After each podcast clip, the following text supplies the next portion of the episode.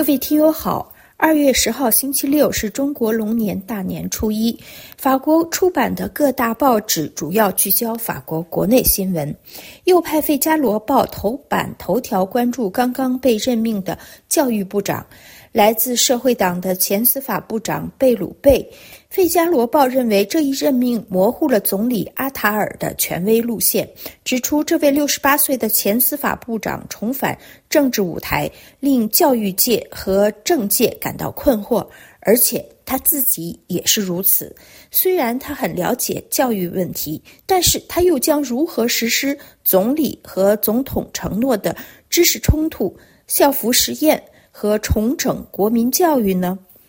在周四至周五夜间去世的法国废除死刑之父、前社会党司法部长、律师罗伯特·巴丹戴尔占据了各大报纸的重要版面。《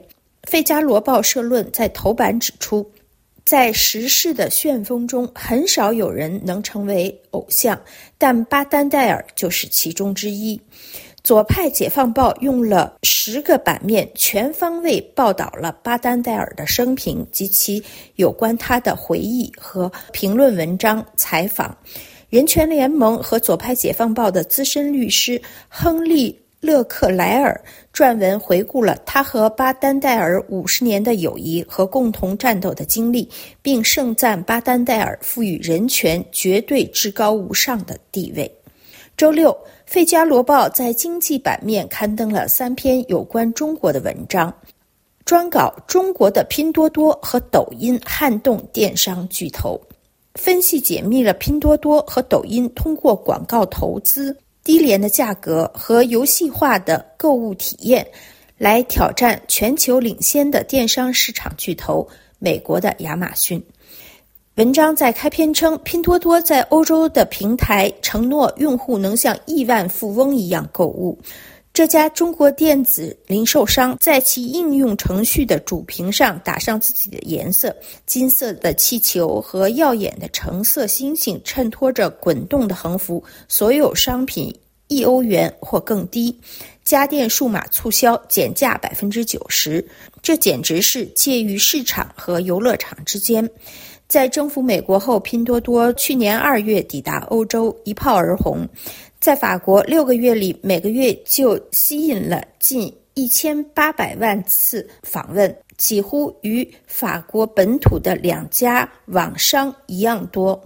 分析师预测，二零二三年拼多多的销售额将突破一百三十亿美元。与此同时，另一家中国公司抖音的产品正在席卷美国和英国，这两家中国公司的营销手段非常激进，他们都打算重新洗牌全球电子商务市场。不过，这两个中国巨头的发展之路并非一帆风顺。拼多多经常因公司员工的工作条件受到批评，它与销售服装的南京西音网站有众多司法纠纷。此外，拼多多的电子零售商还因与当地贸易商的不公平竞争而被禁止进入印度尼西亚。同样的威胁在马来西亚也日益严重。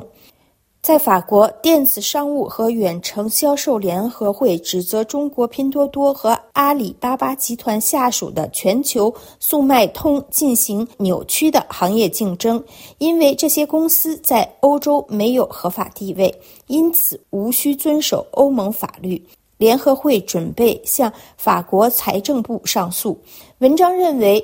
拼多多和抖音。这两家中国冠军企业的战略仍需调整，而基于低价和无限营销支出的模式能否持续，还有待观察。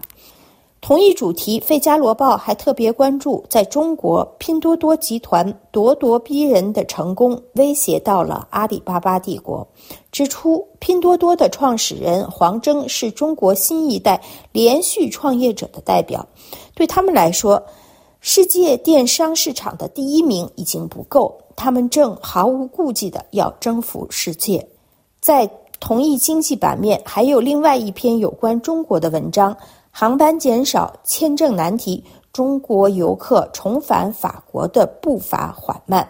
指出中国游客被誉为世界上最大的消费群体，但长期存在的障碍使他们的到来变得更加复杂。文章在开篇指出，舞龙游行、书法和武术表演。本周末，巴黎以自己的方式庆祝中国龙年，而参加这些庆祝活动的众多旅游专业人士、酒店、餐馆、商店、历史古迹等等，想要的只有一件事，那就是中国游客的大量回归。因为至今，在法国旅游的外国游客中，以消费能力闻名的中国游客寥寥无几。各位听友，以上您听到的是今天的法国报纸摘要。本次节目由艾娃编播，谢谢收听。